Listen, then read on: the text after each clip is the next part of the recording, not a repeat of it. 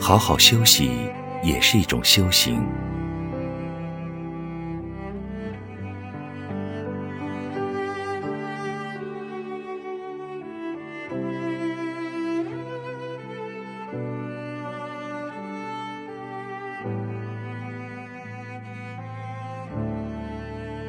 有一年，我去以色列，赶上犹太教的安息日。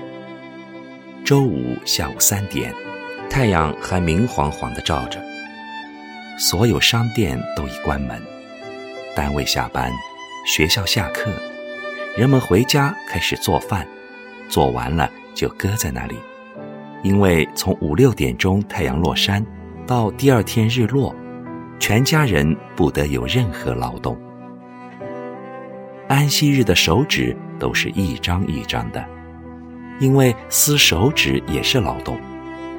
安息日的电梯不能按，只能巴巴地看着它一层一层的停，因为按电梯也是劳动。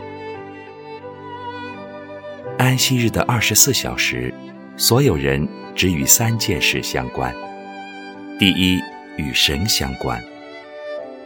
读犹太教的圣经《托拉》，读完之后再读其他与神、与知识相关的书。那是一个学习思考的读书日。第二，与家人相关。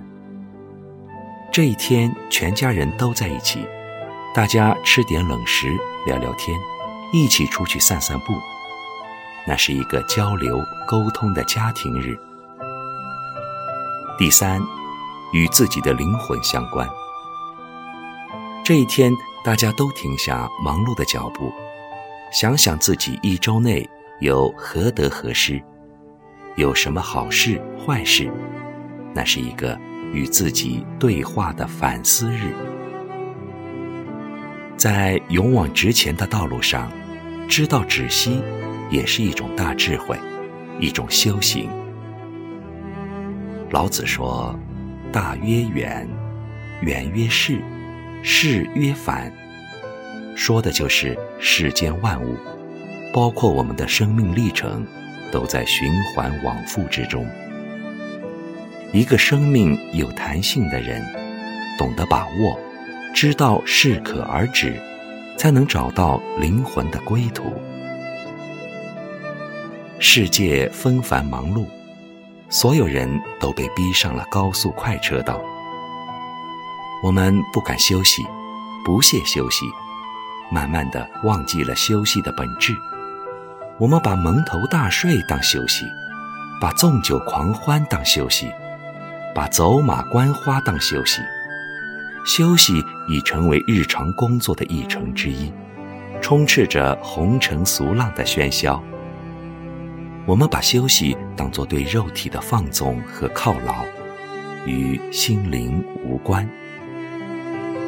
心灵当然是重要的，除非否认人是万物的灵长。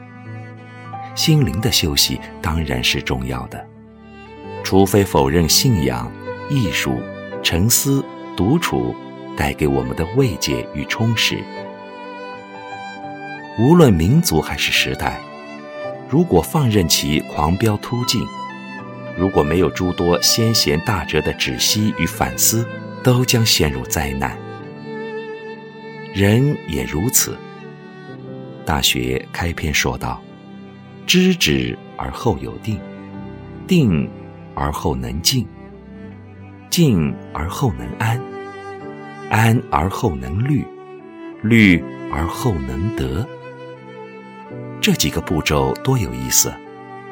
人要是永无止境的往前走，就不知定；人要是没有定力，心就不静；人心不静，就求不得安稳。能够随遇而安了，然后才有思考力，才能处事精当，思虑周详。